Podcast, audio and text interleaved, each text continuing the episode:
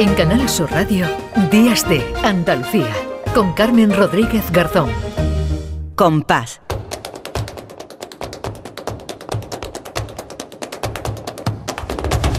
Compás. Y después, Gloria.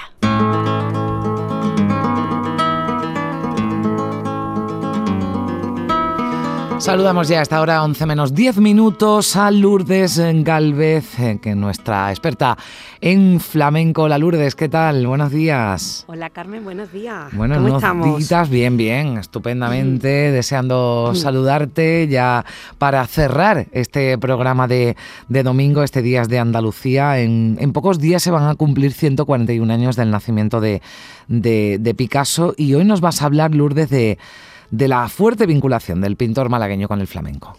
Bueno, pues sí, quería comentaros un poquito eso, teniendo en cuenta pues que el 25 de octubre será el cumpleaños de Picasso, como todavía aquí le llamamos, el mm. cumpleaños en vez del aniversario.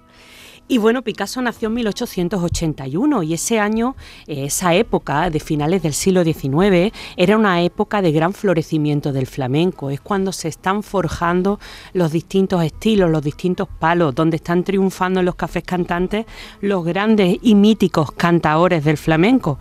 Y concretamente en, Málaga había eh, una serie bastante importante de cafés cantantes por donde pasaba pues todos estos cantaores importantes, la florinata eh, de los artistas del momento. Y eh, quizá el más famoso o el que ha pasado a la historia sea el Café de Chinita, que estaba situado en, bueno, pues en lo que hoy es el pasaje de Chinita. Y en este café eh, solía uno de los parroquianos, era su padre, José Ruiz Blasco, el padre de Picasso. Cosa que no nos extraña porque trabajaba justo en la otra punta de la plaza. Digamos que el pasaje de Chinita está en un extremo de la Plaza de la Constitución y eh, la Academia de Bellas Artes, donde el padre de Picasso impartía clase, está en la esquina opuesta en calle Compañía. Que le cogía cerca, ¿vale? Le cogía muy cerquita. Y también se dice que, bueno, sabemos que Picasso vivía en la Plaza de la Merced y eh, muy cerquita está la Alcazaba, que la Alcazaba de Málaga entonces pues no era como la conocemos ahora, era un barrio de, gitanos, porque estaba eh, lleno de, casas adosadas, aprovechando la construcción de la Alcazaba, que luego después vendrá don Juan Temburi que hizo la gran restauración de la Alcazaba y la convirtió en el monumento que hoy podemos visitar. Bueno, pues en este barrio de, la Alcazaba y había muchas familias gitanas que, pues bueno, pues que bailaban y cantaban eh, en las puertas de su casa y dicen que Picasso de niño le encantaba perderse allí y, quedarse embobado viendo a esta familia de cantar y, de bailar. Y eh, no cabe duda que, bueno, pues que era un ambiente eh, flamenco en la ciudad en general, ¿no? Y tras el paréntesis de cuatro años en, en, La Coruña, donde su padre fue trasladado, en 1895 vuelven a trasladarse, esta vez a Barcelona, donde allí Picasso empieza a tomar clases en la Escuela de Bellas Artes y traba amistad con un pintor, el pintor Manuel Payarés, que es el que le inicia en la vida nocturna barcelonesa.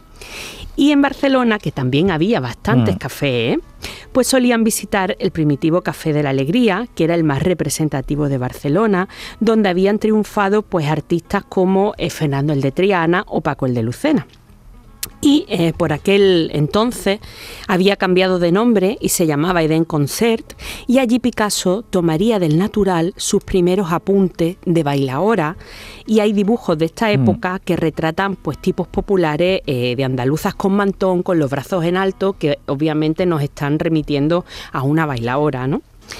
Ese verano de 1895 la familia Picasso veranea en Málaga concretamente en el lagar de Llanes, que era una finca que estaba en, la zona de los Montes de Málaga, cuna de los verdiales, que es el fandango folclórico malagueño autóctono antiquísimo. Y de esos días existe un dibujo que se llama Baile Popular que no puede dejar de recordarnos a una improvisada panda de verdiales como a lo mejor está.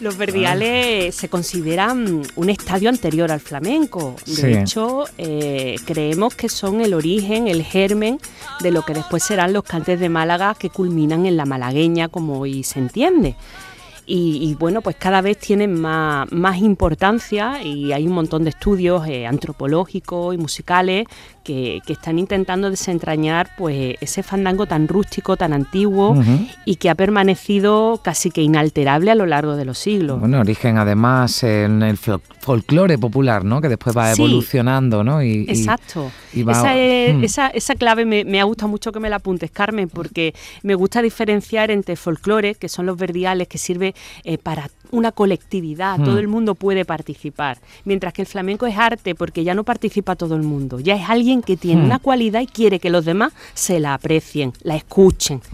Y esa es la gran diferencia entre el flamenco y los folclores de los que puede provenir. Nos quedan cuatro minutitos, Lourdes, lo digo para pues que vamos a, distribuirnos el tiempo que tenemos algunos eh, también sonidos, ¿no? Claro, estamos escuchando la danza del molinero, mm. del sombrero de tres picos de falla, en este caso bailado por el genial Antonio, mm. y es que Picasso eh, fue el, que realizó los decorados y el diseño de vestuario de este ballet eh, cuando se, adapta a, a, principios del siglo XX por el empresario Diaghilev, que fue el fundador de los ballets rusos. Y bueno, es una maravilla. Mm. Eh, en, este, en este ballet además es que había un cuadro español que llevaba malagueña, tango gitano, farruca, que es lo que estamos escuchando, alegrías y garrotín. Y eh, desde luego estos ballets supieron introducir en Europa el baile flamenco, por lo menos el baile clásico español. Y luego, pues a Picasso lo hemos visto en muchísimas fotografías, eh, tocando la guitarra, arrancándose un poquito así como un bailecito por bulería. Manuel Ángeles Ortiz, el pintor granaíno que hizo el cartel del concurso de Granada del 22, nos cuenta que mm. Picasso le gustaba canturrear mientras trabajaba canturrear flamenco.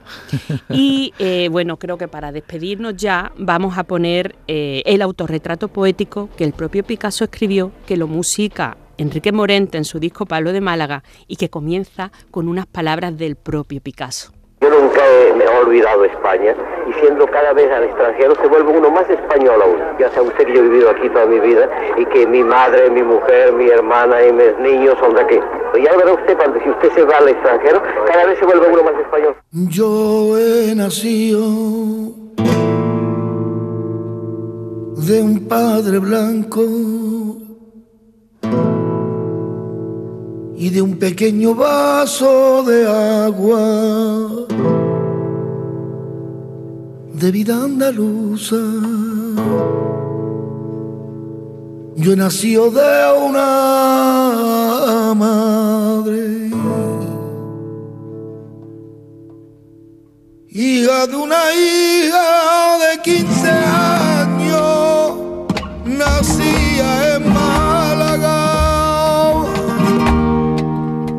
los el hermoso toro que me engendra la frente, coronada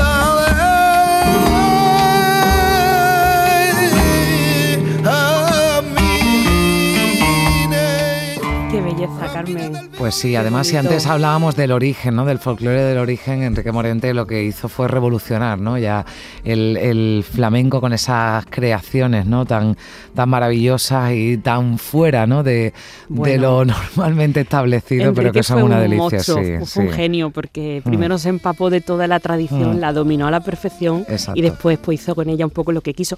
Igual que Picasso, igual que Picasso. Exactamente, eh, lo estaba pensando, tal como estabas describiendo a Enrique Morente, digo, bueno, pues también Picasso, que, que, bueno, pues que sus obras, además lo decía, ¿no? Eh, estudiaba en la Academia de, Arte, era un pintor maravilloso, pero lo hizo a su estilo, ¿no? Y, Sí, luego pues quiso mm. irse por otros caminos porque ya eso lo tenía tan dominado que quería buscar otras maneras de representación. Pues ha sido un placer, como siempre, estos minutos de radio contigo, Lourdes. Igualmente. Un beso muy fuerte.